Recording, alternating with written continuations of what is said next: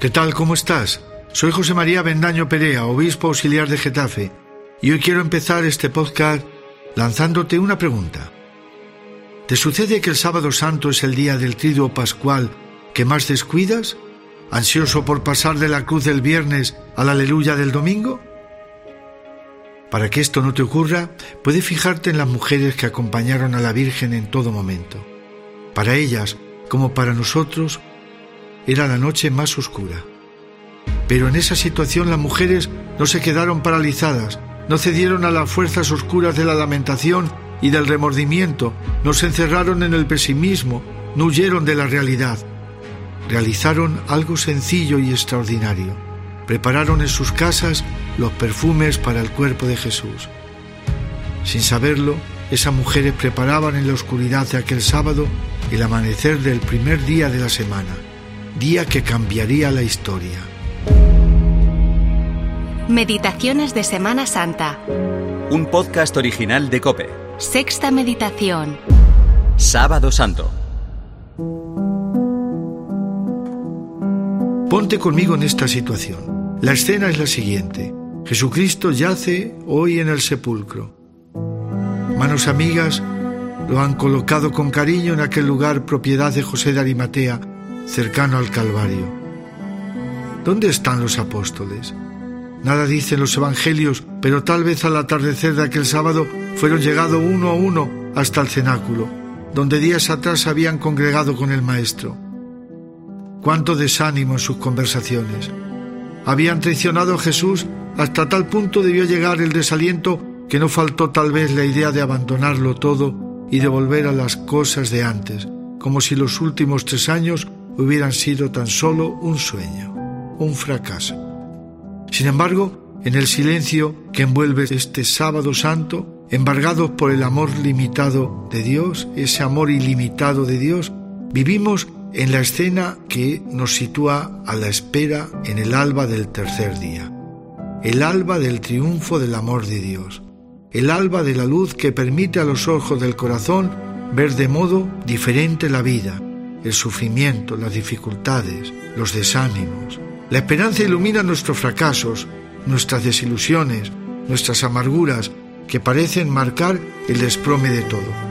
Hay algo diferente en las santas mujeres. Han sido fieles hasta el último momento. Observaron atentamente cómo quedaba todo para después del reposo del sábado poder volver y terminar de embalsamar a Jesús. Ganar una pequeña batalla a la muerte, ungiendo el cuerpo del Señor. Es explicable el desaliento de unos y otros. Todavía no eran testigos ni los apóstoles ni ellas de la resurrección de Cristo. A pesar de todo, no quieren dejar de prestar este servicio. Su cariño es más fuerte que la muerte. Por otro lado, también nos gustaría ser tan valientes como José de Arimatea y como Nicodemo, que en la hora de la soledad, del abandono total y del desprecio, entonces dan la cara. Yo subiré con ellos decía un santo al pie de la cruz. Me apretaré al cuerpo frío, cadáver de Cristo, con el fuego de mi amor. Lo desclavaré con mis desagravios y mortificaciones. Lo envolveré con el lienzo nuevo de mi vida limpia. Lo enterraré en mi pecho de roca viva, donde nadie me lo podrá arrancar.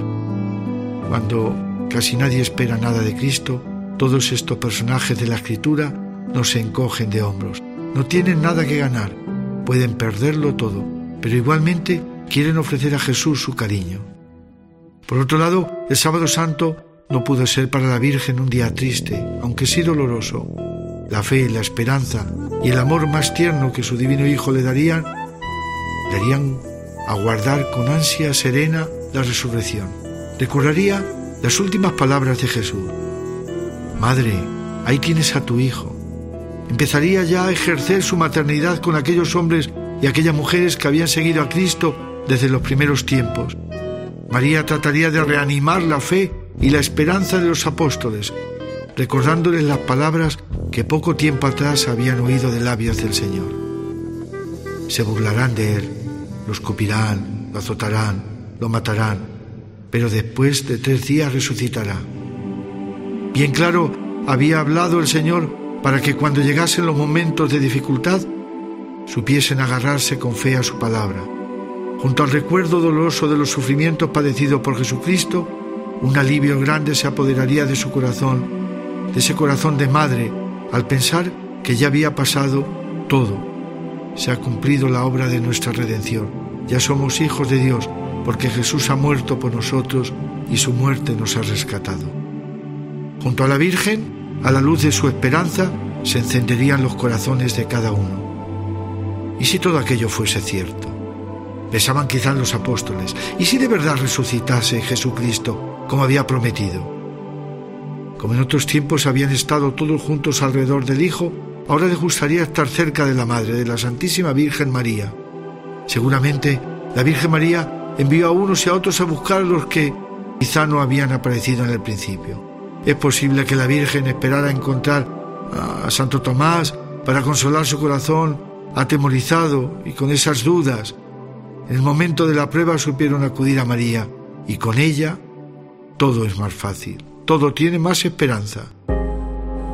Queremos apoyar nuestra fe en la suya, sobre todo cuando las cosas cuestan, cuando llegan las dificultades y los momentos de oscuridad. Uno de los santos de la Iglesia nos dice, estos padres de la Iglesia, si se levantan los vientos de las tentaciones, si tropiezas en los escollos de las tribulaciones, mira la estrella, mira María.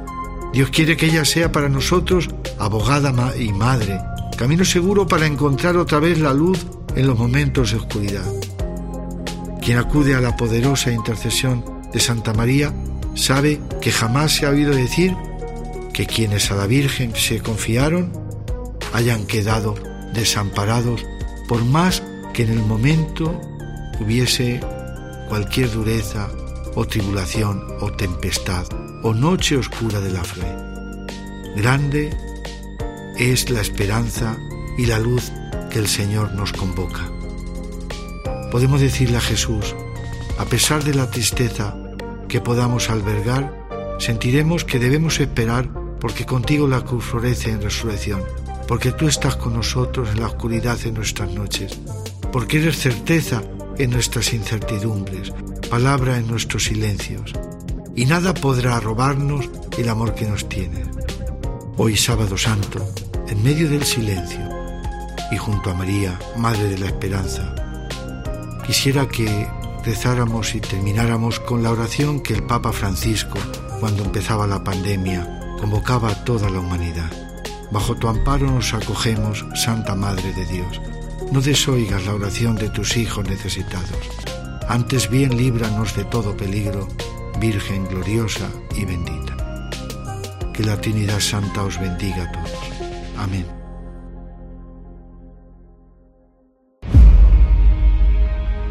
Meditaciones de Semana Santa es un podcast original de Cope.